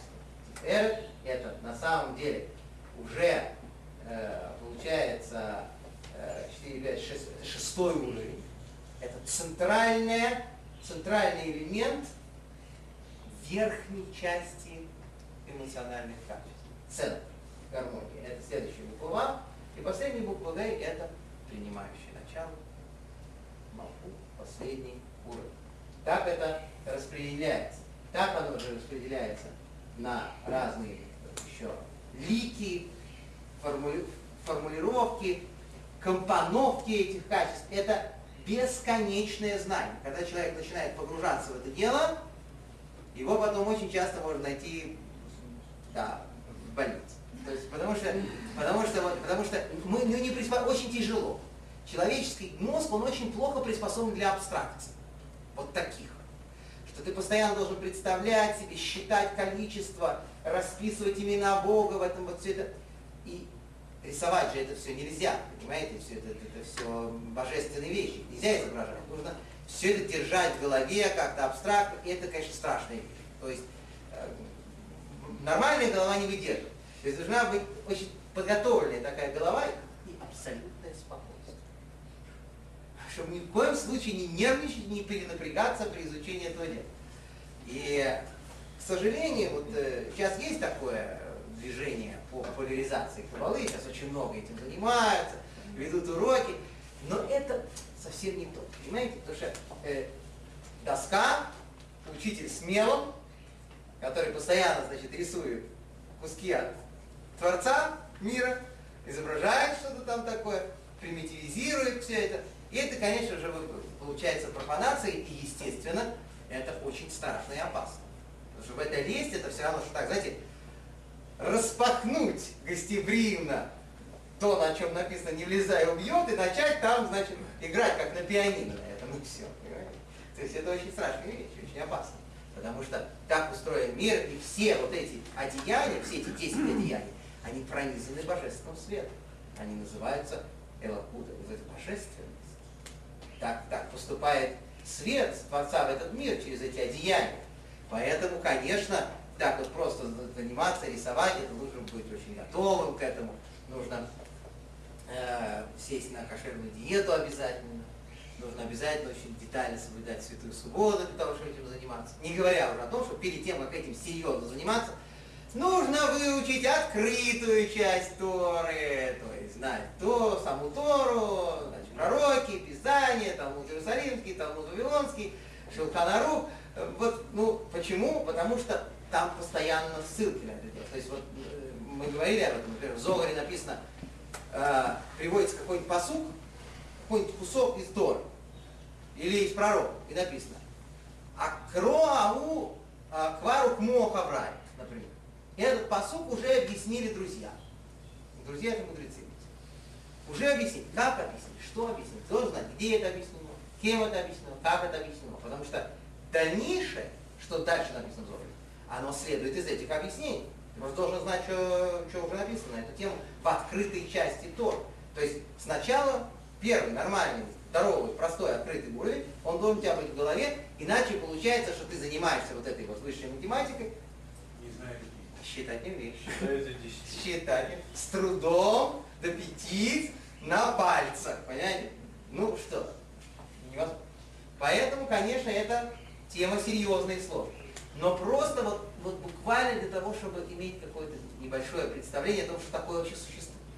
И когда люди начинают немножко это читать, то впечатление создается совершенно головокружительное от количества информации, главное от всей вот этой вот структуры, которая создана Творцом. И очень жуткое впечатление от того, что ясно, что ни один человек, какой бы он был семипядей во лбу, даже в голову такой никогда не придумал. Ничего не будет. Потому что настолько разветвленная, сложная система, и настолько с другой стороны она целостная, все на буквы, имена, сочетания, цифры, все прям вот, ну, очень сложно. Откуда же тогда у этих популя- популяризаторов такие знания? Ну, какие у них знания? Во-первых, у них знания на таком кондовом простом уровне. Они знают название 10 уровней, Как они сочетаются друг с другом, числовые значения. там. Ну, смотрите. Э, основная проблема случилась э, лет 70 тому назад. Что появился в мире великий человек. Мне не очень удобно о нем говорить, это трудно для меня, потому что с его внуком, с его продолжателем, одним из знаменательнейших вообще э, и известнейших на сегодняшний день кубалин, кубалистов, я состою в очень близких отношениях, хороших. Мы с ним, э, он очень почему-то меня любит, и часто с ним, когда я жил в Москве, мы часто с ним встречались, он грозится приехать к нам сюда, немножечко попугать народ. Он очень любит, вот, э, знаете, там, встретить человека и начать ему про него рассказывать. Нет, нет, нет. Он по-английски хорошо говорит. Э, вот, вполне так по простому, понятному английском языке. Я почему знаю, потому что я неоднократно вел, э, когда он приезжал, я его переводил, помогал. То есть он на каком языке? Он вообще по-еврейски разговаривает, конечно. На идиш и А, И на идыше, и по-еврейски, а? Он быстрого не знает. Не-не-не, откуда? А, вы с ним на иврите? Да, он, де- его дед, Рабиуда Ашел, А, Ашла. его дед, это был величайший популяризатор Каббалы. Это был человек, который написал столько, что непонятно вообще, как он успел просто это написать. Понимаете, вот ручка, рука бойцов колодец став. Понимаете? Он написал вот такой вот, вот такие вот тома, Талмуд Эсар Сферот, о изучении десяти сфер, вот про эти вещи. Вот такой вот, такой вот, да, с объяснением всего. Потом он написал перевод на еврейский язык с арамейского языка, всей книги Зора, всей. Это занимает 12 томов вот таких вот.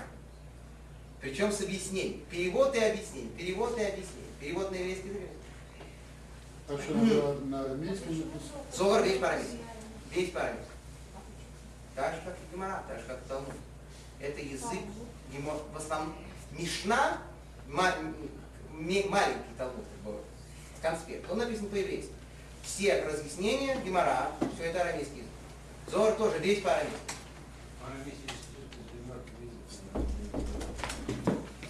Разговаривать, не разговаривать, какое нам дело?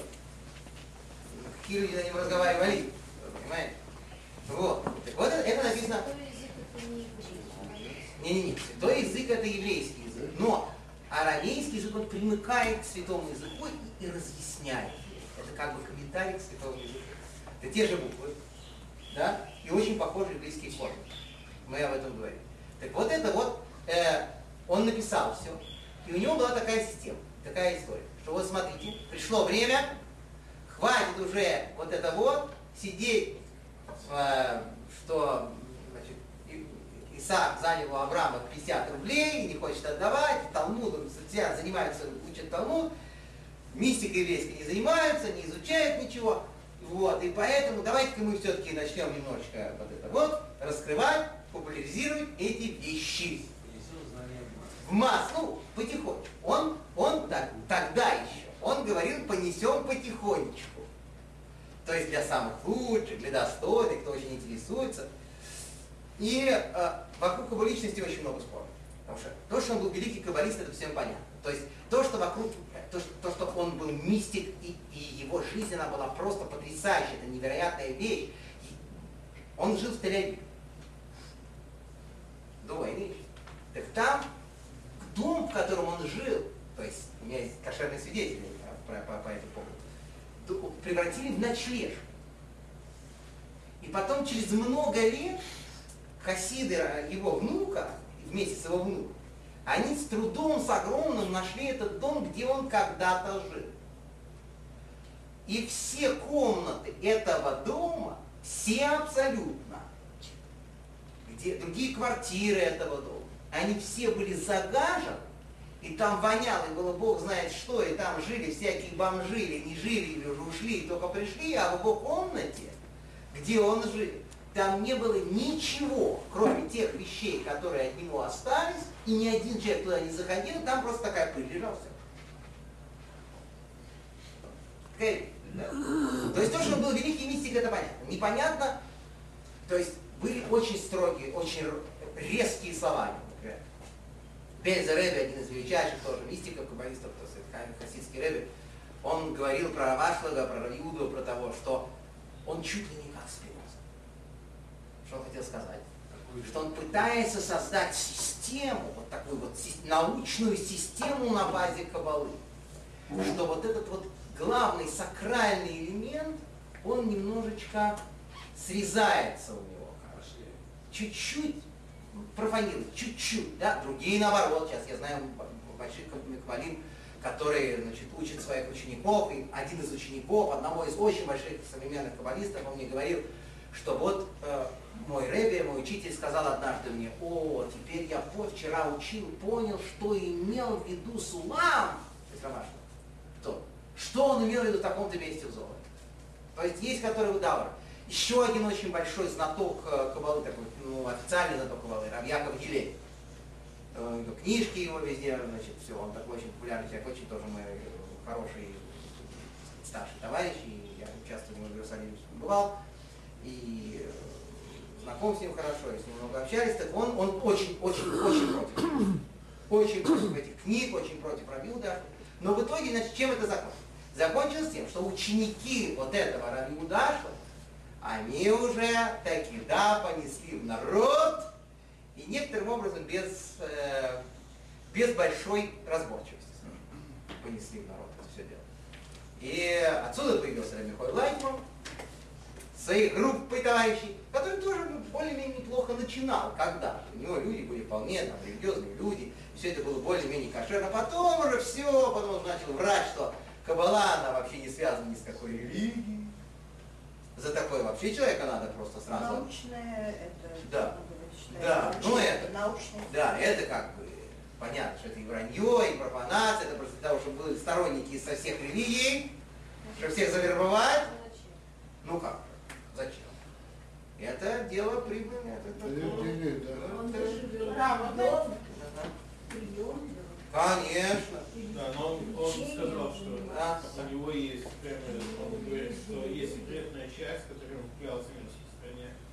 И это никому он никогда Правильно, не но сам, да, понимаете, сам факт того, что, значит, э, такое говорится про, на- про то, что это не относится ни к какой религии, это катастрофа полная, да? Да, можно вас Да. спросить? Вот вы когда рассказывали об этом, вот я вспомнила, знаете, когда кидуш читается субботний, Да. так переводится на русский язык. Вот там же что же, вот можете вы объяснить, может быть, я помню, что только, бумаге там написано, что вот сейчас откроется вам на трапезе, это откроется вам сфера, и вот там идет это молоко. А, все Что? перевели на русский язык. Ну, Ой-ой-ой, вот она где беда. Ты перевели языки на русский язык.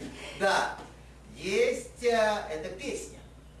Ну, она читается. Это песня, которую на секундочку сочинила Рязань.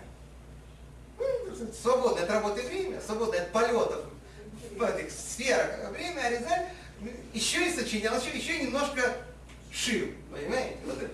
Так он сочинил песню. Она, конечно, абсолютно святой текст, такой, значит, связанный с проникновением человека в эти сферы.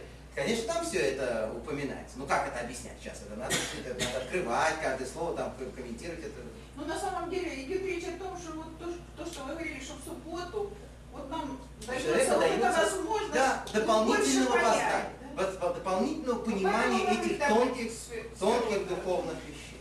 Понимаете, это постепенно все должно входить в человеческую голову. На сегодняшний день так уж получилось, благодаря этим всем популяризаторам, что все религиозные люди что-то об этом знают и что-то об этом слышат. Но ужас заключается в том, что совершенно сами не знают что, где и какой смысл в этом во всем. Поэтому так потихонечку, может иногда что-то из этого включать, того, чтобы просто это ну, в каком-то удобоваримом варианте воспринимать. Это, к сожалению, имеет смысл на сегодня. В этом какой-то, может быть, положительный элемент деятельности популяризаторов есть, что даже большие религиозные люди, э, Рабоним, они вынуждены немножко евреям что-то рассказывать. Вынуждены. Раньше нам вообще ничего не доставалось. То есть вообще. Сиди, открой Талмуд, читай, сиди. Все, да, абсолютно был закрыт. потому что оно и закрыто, оно и есть закрыто. Это, это, это написано, что Сой Дашем в тайна Всевышнего для богобоязненных людей. Должны быть праведники, которые там готовятся, которые всякие там детали во всех заповедях соблюдают, все знают, такие все святые, да, по идее. Да? Но сейчас, учитывая, что такое время, что все вот, понимаете, кто кому, кому не об этом рассказывает, приходится иногда чуть-чуть что-то тоже говорить, и нам тоже стало что-то доставаться от наших э, великих мистиков. Но это подобно тому, что мы говорим, что положительное влияние раскола в еврейском народе, когда появились хасиды, было в том, что э, Рафхайм Воложин, ученик Вилинского Гаона, вынужден был написать книгу Недержахаем, мистическую книгу, ну, такую простую каббалистическую книгу, которую, кстати, можно будет как-нибудь нам и чуть-чуть получить где-нибудь, потому что она такая очень на хорошем, простом уровне написанная для наших э, кошерных евреев, чтобы понимать, как э, правильно представлять себе эти все сферы. Эта книга появилась благодаря расколу, потому что с той стороны постоянно создавались все новые и новые каббалистические шедевры, и нужно было написать что-то более-менее понятное, ясное и правильное с точки зрения традиций, то есть не фантазии на тему, так сказать, не импровизация на тему, гениальная импровизация на тему Кабалы, да, а вот как оно есть. Потому что тут э, очень опасно. Можно заступить не туда, и сразу начинаются, не дай бог, большие-большие ошибки. И мы вот благодаря этому расколу имеем зато потрясающую книгу на Пешакане. Потрясающая совершенно книга, в которой каждая глава очень кратко сформулирована цитатами Зора, цитатами из всяких мистических источников, совершенно идеально написано. Очень важная вещь. Ну, не говоря уже про книги самого Гаона, мистические, про других великих наших мудрецов. У нас, конечно, литературы, в общем-то, хватает. Раф, у меня вопрос такой. Образовательщина, Да. Очень хорошо сказано. Ну, Она при- при- привела к тому, что э, количество людей, которые знают об этом, увеличилось. То есть, как бы, основание для вот из этих людей, которые через образование, может быть, из них одна сотая часть будет, станет опять, Может быть, да. С другой стороны, то есть, э, как посев. да? как бы да, как бы да, да. Но это очень опасная вещь. Понимаете, я помню, э, э, иду по городу Цфату. Это, значит, центр сумасшедшего, безумного каббалистического мистицизма. То есть там э, такое количество больных людей, которые там ходят по улицам, это нет нигде. То есть больных на голову каббалистов. То есть совершенно... И может к вам подойти на, на, на улице человек, такой, вот так, заглядывая к вам в глаза, первый раз вас вызовет. Это вы. Я вас узнал. Вам надо изучать то-то и то-то. И так раз, мертвой хваткой в руках, мертвой. Попробуй от него. Ну, естественно, в итоге это заканчивается. Это понятно. Это, то есть, э, например, такая стрелочка висит, стрелочка на доме, написано не кубаль, каббалист. Сразу видно, так сказать, старая уже стрелочка, и там написано уже очень плохо. И ты заходишь, и сидит какой-нибудь такой вот мистический человек с какой-то клочковатой бородой, и вокруг него почему-то э, съеденные початки кукурузы. В диких количествах, в диких количествах эти початки кукурузы валяются вокруг него. И, и- и- и свечи, и свечи, и у него такие безумные глаза. Безумные. Вот такие вещи. То есть это город полон безумных людей абсолютно, да? То есть поэтому, в принципе, популяризация этого учения, она далеко не всегда ведет к хорошим последствиям. То есть Когда были прям голуб- голубые синагоги, когда были свадьбы, там одна девочка была, у нее ну, нормальное было платье. Пришла какая-то женщина, устроила там скандал. Что, чтобы она ушла, потому что ее муж должен э, зайти в эту синагогу. И эта бедная девочка, она не знала, куда ей деваться, и мы не знали, что с ней делать, то ли ее спрятать, то ли прикрыть. И, и я никак не мог понять суть. Такое количество легенд, такое количество всяких Да, непонятных рассказов. Вообще непонятно. То есть это очень опасная тема. То есть тут надо понимать, что, во-первых, это огромный бизнес. Потому что для дураков это вообще это все. Ниточку красную. Сейчас мы будем вам о- рассказывать тайны мира. Вы Понимаете, да? Вот так вот взять людям тайны мира. И действительно, это, это, ж, это ж откуда все идет. Это прямо от Синайское откровение. Это все Моисей передал. Человек может подумать, что послушает и сделает сам, наверное. Легко. Заново. Вот вы знаете, в этом, голем. дорогой Михаил Романович, вот об этом мы не должны с вами беспокоиться. Ничего они не сделают. Ничего они не умеют. Они умеют только собирать деньги с дураков. Но это они умеют блестяще. И этому у них, пожалуй, надо учиться. Но все-таки не все, что они делают, применимо для семьи. То есть вот это вот любовь к людям, вот это вот пойдемте с нами, давайте позанимаемся, это применимо. Но сейчас мы вам откроем тайну вселенной. Одна э, дама баль- бальзаковского возраста в некошерном платье э, выступала по, по московскому радио и говорила, я такая-то такая паса, такой контральта, я известная. Я еду в машине, вы понимаете, в такси я еду. Просто еду по делам. Из синагоги там к евреям, как туда-сюда. Я слышу, я известная каббалистка. Ну, я просто не знаю, куда я попал. Ну что это такое вообще? До чего дошло, понимаете, по московскому радио? Что это такое? Надо же иметь какие-то границы. Ну, все. Это- Я? Понимаете, тут ситуация такая. На этот вопрос невозможно отвечать. Почему? Потому что если я вам скажу, что я да, изучаю кабалу, то это означает, что я не изучаю. Так? Если я скажу, что я не изучаю кабалу, это может означать, что я ее действительно не изучаю, а может означать, что я ее еще как изучаю, но, но- но говорю, что не изучаю. Поэтому, как бы я ответил, это совершенно бесполезный разговор. То есть нет, на этот вопрос никогда нет ответа. Понимаете? Хотя я, конечно, не изучаю. А вот эти картины, которые там продаются, э, написанные э, еврейскими буквами, из них картины делаются. Это другой разговор. Это Там есть, есть вполне кошерные вещи. Вполне кошерные. Другое дело. Хочешь покупать, хочешь нет. Это называется комедия. Да, вот эти вот э, штучки там с руками всякие. Это вполне кошерные такие вещи. Но это в основном, допустим, это распространено среди сефардов. Они очень любят такие штучки там со всякими мистическими этими э, делами. Но я вам хочу сказать, что в принципе ходить к каббалистам и получать от них благословение, советоваться с ними, это дело очень-очень не бесполезное и важное для человека. Но к настоящему. Ну, например, есть Рабдовид Абухацев, внук Баба Сали. Баба Сали был такой величайший каббалист, э, потрясающий ге- гений, ну, пере- перемещавший предмет, не знаю, что. Настоящий волшебник, настоящий сефардский добрый волшебник. Но такой очень страшный. Э, внешне такой, очень все боялись. Так вот у него есть внук, продолжатель дела, Рабдовид Абухацер, который сейчас живет э, на Святой Земле. И вот ну, недавний мой опыт. Вот я послал к нему, э, мы послали к нему одного нашего еврея. Что никак не мог жениться. Девять лет человек искал себе вот это вот, страдал. К Рабдовиду. А Рабдовид посмотри, пожевал бороду, то все. Все! Не успел приехать, не успел уехать.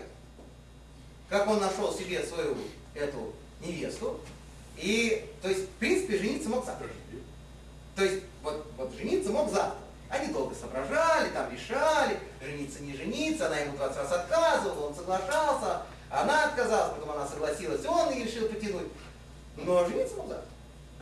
Например, такая это Я не знаю, я ничего не знаю, я вам рассказываю, что было. Я же не могу там прочитать в, в небесных книгах, как оно организуется. Но эти люди, они действительно, они очень многие там это, по лицам читают, они там все, ну это очень высокое знание. Очень много могут. Поэтому я думаю, что если с Божьей помощью как-нибудь мы одного из таких великих людей могли бы пригласить в нашу общину, но для этого, конечно, нам нужно поднять уровень, там, соблюдение субботы, там, то все, потому что добрые волшебники просто так в форточку не влетают, Тут нужно, понимаешь, э, приготовиться как следует, нужно святости вот, прибавить. И какого-то действительно из настоящих мудрецов Торы, если можно было привести, хотя, конечно, с таким, они, с таким огромным удовольствием уезжают из Святой Земли, вы понимаете. То есть это заставить их покинуть Святую Землю, это надо что-то из ряда вон выходить. Но у нас есть ходы. Мы дружим.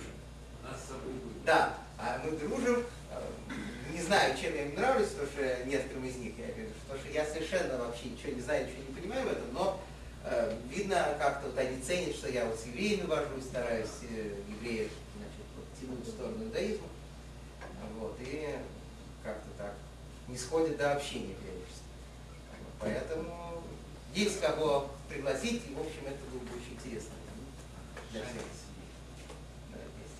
А когда же был храм, вот эти пророки, они же так и работали. Еще как. Ну, пророки- приходили к ним, и они им говорили. Пророки «Чем это вообще были специалисты высочайшего уровня. Они нашими губолем они могут совершать ошибки, на в конце концов. Ну, это же люди, это, это люди высокого уровня, все, но это не стопроцентная гарантия. Это не то, что человеку сказал Бог, иди там сделай вот это. А вот я начитала, что эти, пророки не учились как же пророчеству. Как это можно учиться? Еще как. Еще как. И кабале тоже вот можно учиться, и практически кабале тоже можно учиться. Есть, например, на улице Шило в Иерусалиме, рядом с центральным рынком, Иуда. Есть ешиватами кабалим, есть каббалистические ешивы, такие настоящие. И сидят такие сефардские дяди. О, какие там сидят, и чем они там занимаются. Прям замечательно. Учатся как, как это делать? Квалификацию. Все, вот. Так воду в вино превратить. Это значит все. Как что? Это Как тебе доктор? Да, ну, как, вот- как вы сказали. Да. Примерно в этом, в этом ракурсе. Только и делаешь, понимаете, вот прям со страшной силой. Без конца только один взгляд. То есть э, речь идет же о том, что человек должен быть для этого готов. Ну. Человек должен быть готов для пророчества, и человек должен быть готов для каких-то принятия на себя энергетических этих потоков, для того, чтобы Ну, как это... Работа над собой. Это огромная работа над собой. Человек должен контролировать все свои эмоции, человек должен контролировать все свои слова. То есть нет такого, что там происходит что-то такое, чуть лишнее не то сказал. Вообще этого нет. Потому что тогда человеческое слово не имеет силы. Человеческое слово оказывается силу только тогда, когда ничего лишнего не произносится. Когда ты говоришь только то, что нужно, тогда, когда нужно, и тем, кому нужно. И тогда, чем больше ты так говоришь, чем больше ты сохраняешь энергию слова, тем она становится сильнее. Невозможно. Вот. Поэтому что? Это большая работа. Ну, чтобы быть правильным, нужно еще, как говорится, качество. Не, каждый может. Вы знаете, а, каждый. Может, другое дело, что одним труднее, другим легче. Есть люди, которые рождаются с пред- с предрасположенностью к тому, чтобы быть очень хорошими людьми. Им легче быть правильно. Но есть, которые не рождаются с предрасположенностью. Так надо просто им немножко больше над собой работать. Вот и. Ну, Если у меня нет слуха, сколько я не работал бы, и меня музыка... Вы знаете, это не А совсем, вы не правы.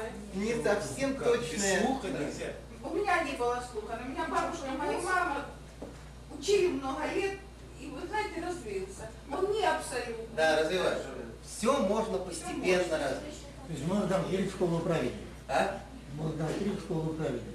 Но мы же ее уже давно открыли, просто пока еще занятия идут на нижнем, на начальном уровне у нас с вами проходят.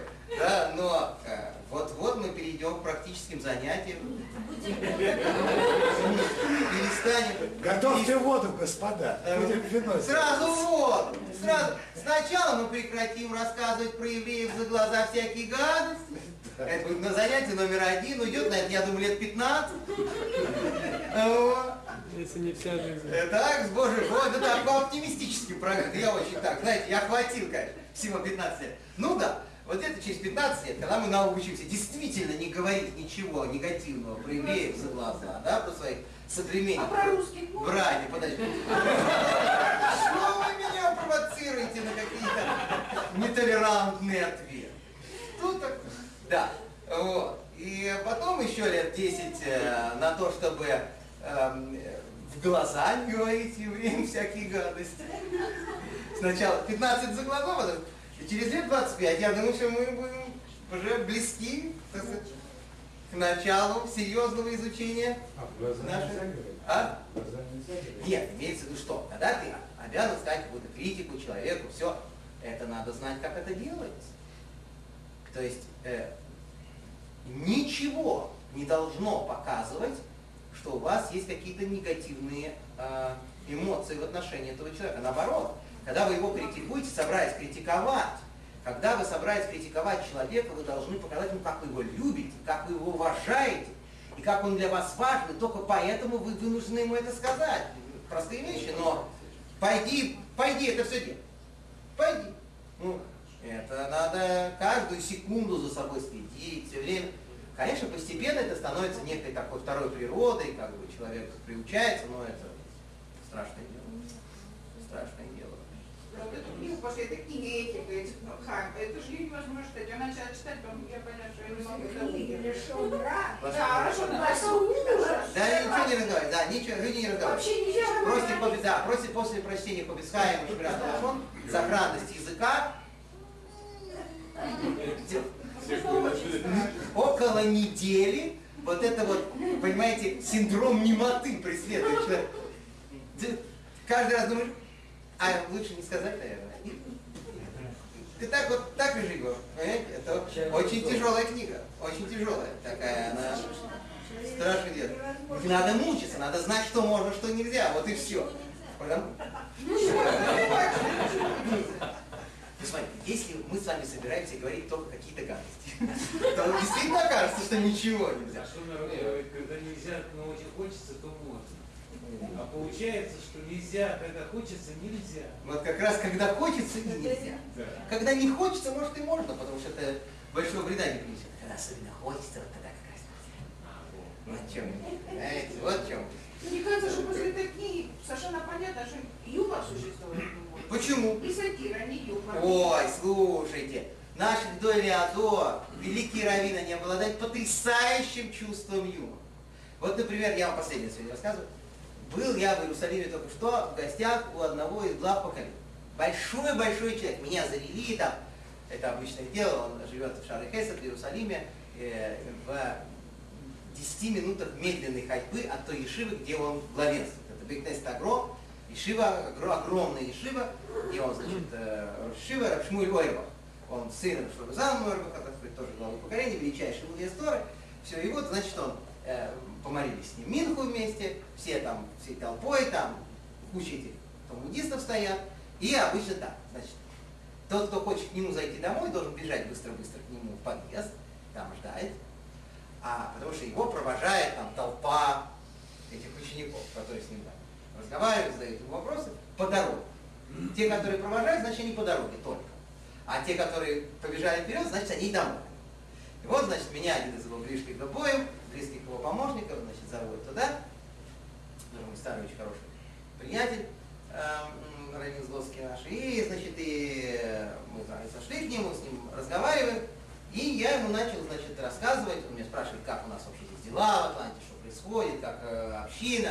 Я говорю, вот у нас два крыла в общине, вот, э, сибарское, ашкенадское, бухарские евреи, ашкенадские европейские евреи. Вот, непонятно вообще, как быть, как делать, где делать синагогу, одну синагогу, две синагоги, десять синагог, вообще что делать непонятно, куда тянуть пост. Очень сложная система, говорю, но мне нельзя было ему не сказать, что я уже советовался на эту тему с другим светилом, с главой вода, Цариту Вайс, я говорил, я говорил на эту тему. Э, И тот мне сказал, делай две синагоги. А я ему говорю, а как? А, а, один на две синагоги, на два дома, все-таки такое двоеженство, это как-то... А он все равно делай две. Так он мне сказал. Во вторую не, не ногой. Нет, нет, не в этом смысле. В данном случае нет. Делай две, он мне говорит. И я инстинктивно просто, э, говоря с Рэбшмулем, я ему э, передаю, значит, цитирую то, что мне сказал тот, тот светило. Я говорю, что он мне говорит, мах цвей, сделай две. А я, это, а я ему отвечаю, что вот, а как же я на два дома? Он все равно мне говорит, мах цвей, тонны. Это я рассказываю этому про того. То есть поворачивается к своему говорит. Изображает рептилий лучше, чем сам рептилий.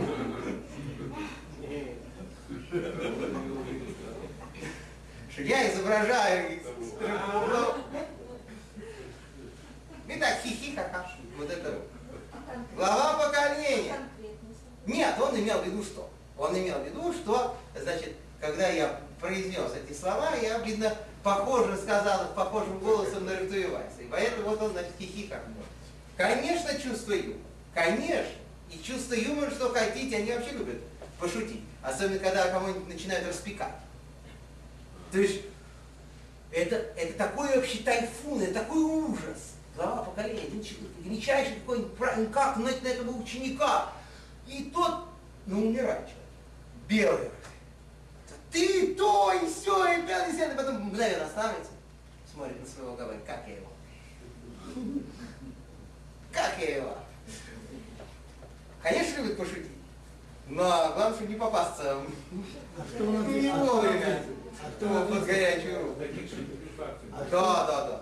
А кто он ответил на вопрос?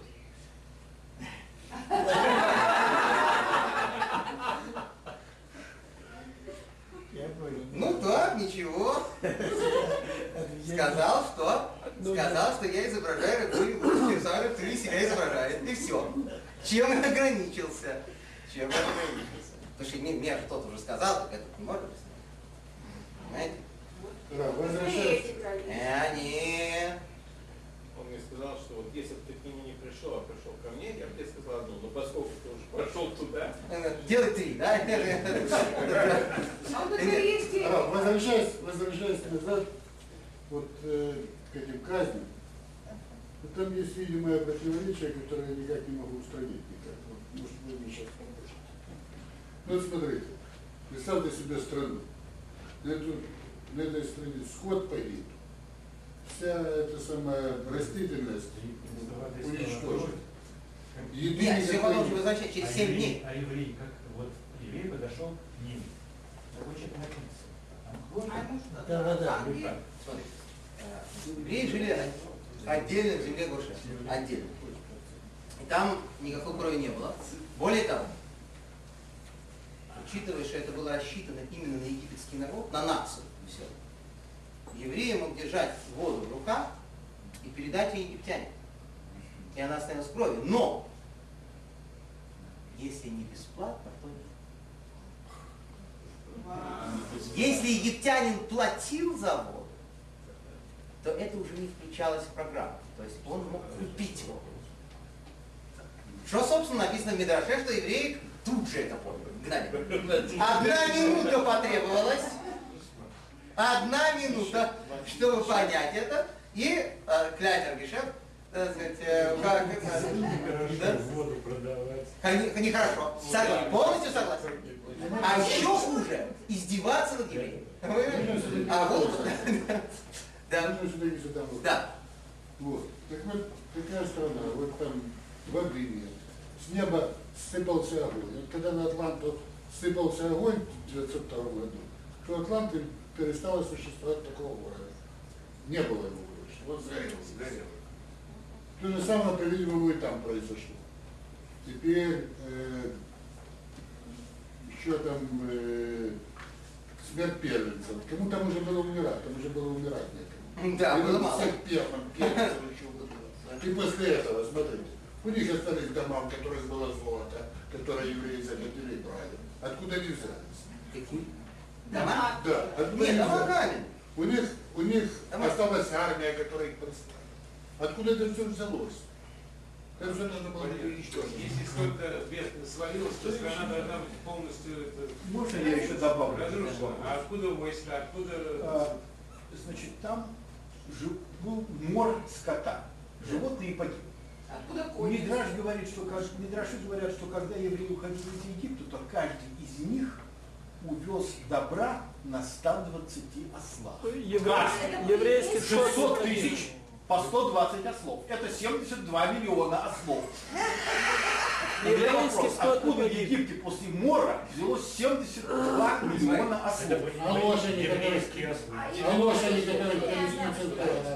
Нет, смотрите, еврейские животные это еврейские животные, египетские это египетские. Другой вопрос, что, смотрите, 72 миллиона ослов, мы с вами должны понимать, что любые э, слова в Мидраше мы не, не обязаны воспринимать, что вот их было ровно 72 миллиона и, и ни одной штукой меньше.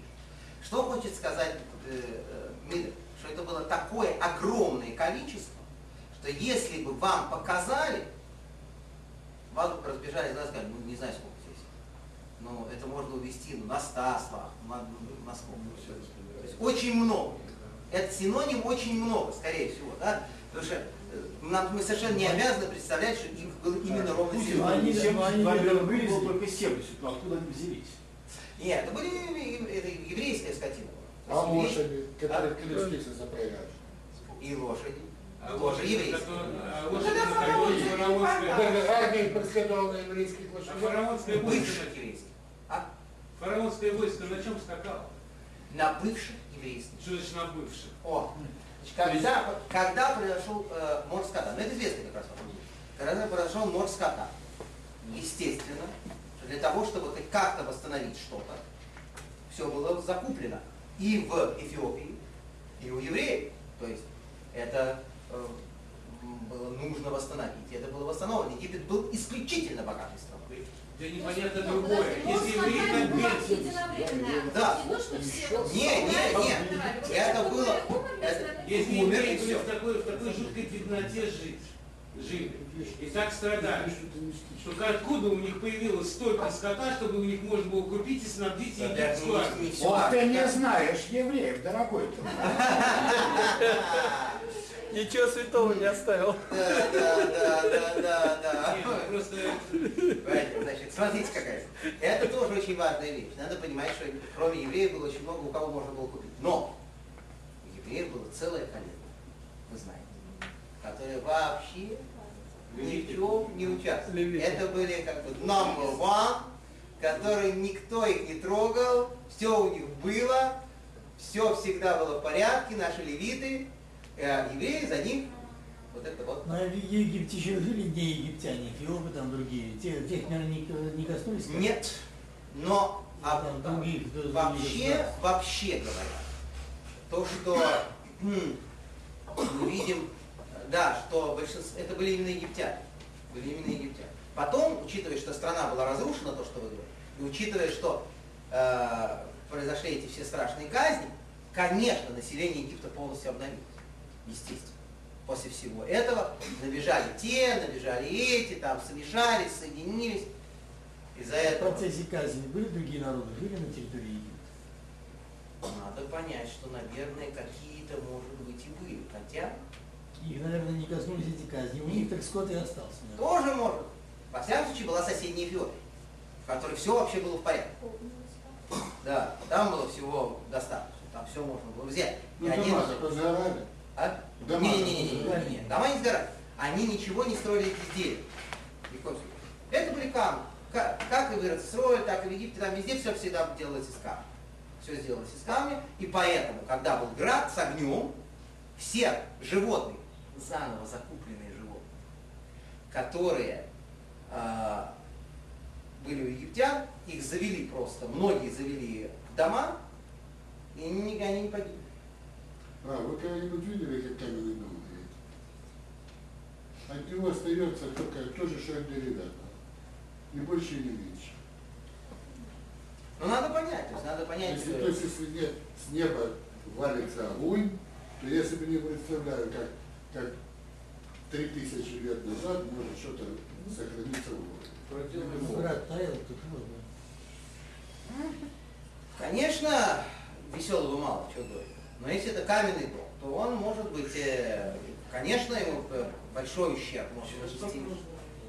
Но если это камни, понимаете, то есть это вот камни и сверху тоже, по идее, ущерб, конечно, большой, наверняка. Все понимают, что это был огромный ущерб. Раф, Как хорошо сидим, это просто удивительно. Уже такой два вопрос. часа сидим, и вот это... а- Не могу за- задать вопрос вам. Вот, э, лягушки, да? а? Лягушки.